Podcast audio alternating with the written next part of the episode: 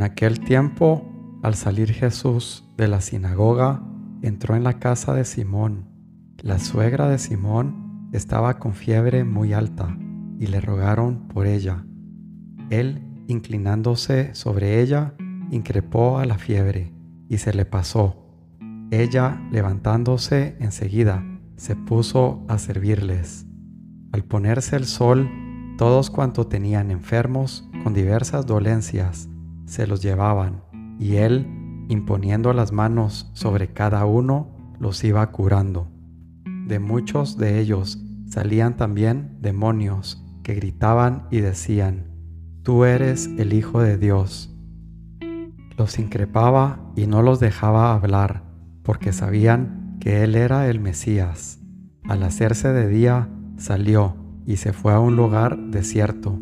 La gente lo andaba buscando y, llegando donde estaba, intentaban retenerlo para que no se separara de ellos. Pero él les dijo, es necesario que proclame el reino de Dios también a las otras ciudades, pues para esto he sido enviado. Y predicaba en las sinagogas de Judea. Lucas 4, 38 al 44.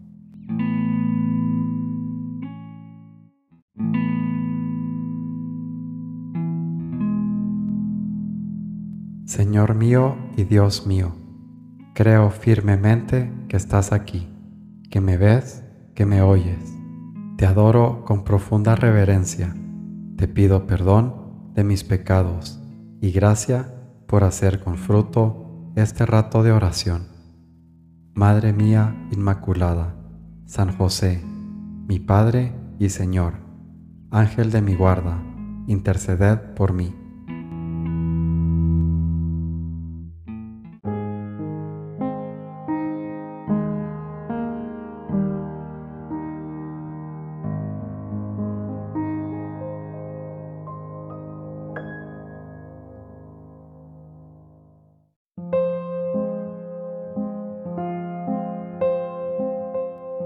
Mandan una cosa que crees estéril y difícil, hazla y verás que es fácil y fecunda.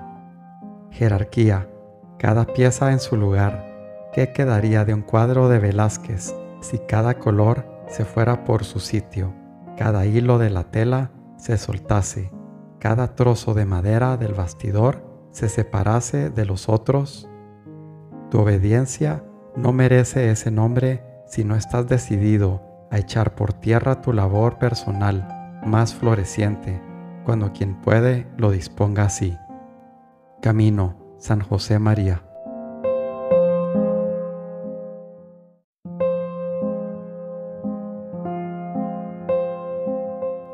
Acuérdate del propósito que tomaste y ponte delante de la imagen del crucifijo, que mucha razón tendrás de avergonzarte mirando la vida de Jesucristo, porque no estudiaste de conformarte más a Él, aunque haya muchos años que estás en el camino de Dios.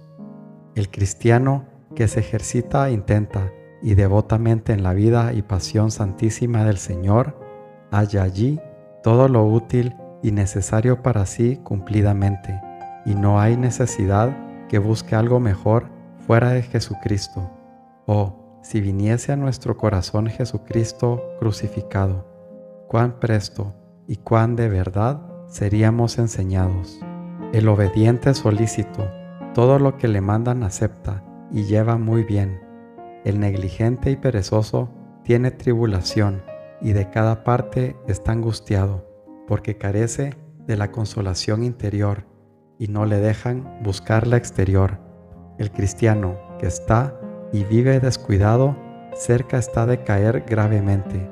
El que busca el vivir más ancho y descuidado siempre estará en angustias, porque lo uno o lo otro le descontentará. Imitación de Cristo, Tomás de Kempis.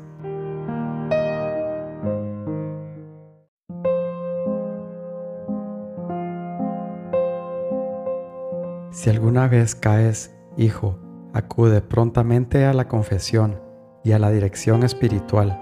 Enseña la herida para que te curen a fondo, para que te quiten todas las posibilidades de infección, aunque te duela como en una operación quirúrgica.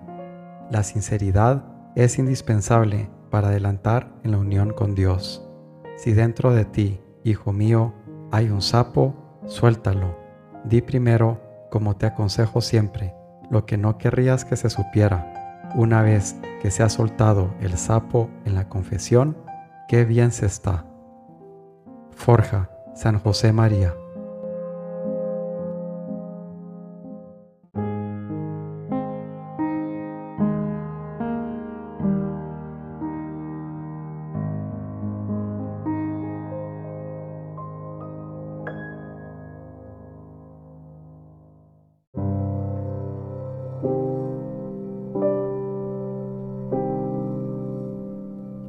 Buenos días, Padre Celestial. Buenos días, Padre Dios. Te doy gracias por un día más, un día más de vida para celebrarte, para alabarte, para bendecirte con mi trabajo, para glorificarte con mis acciones, llevando tu ejemplo de amor a los demás. Gracias, Padre Dios, por tu eterna misericordia, por siempre querer curarnos y sanarnos donde más lo necesitamos, por siempre procurar nuestra salvación. A pesar de nuestros tropiezos y caídas, siempre tu objetivo es curar, como en Cafarnaún. Gracias, Padre Altísimo, por curar y sanar día a día mi corazón. Te bendigo y te alabo. Te amo por siempre, Señor.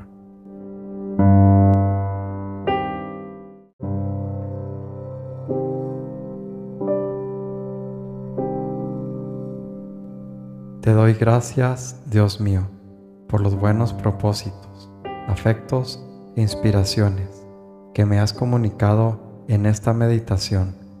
Te pido ayuda para ponerlos por obra. Madre mía Inmaculada, San José, mi Padre y Señor, Ángel de mi guarda, interceded por mí.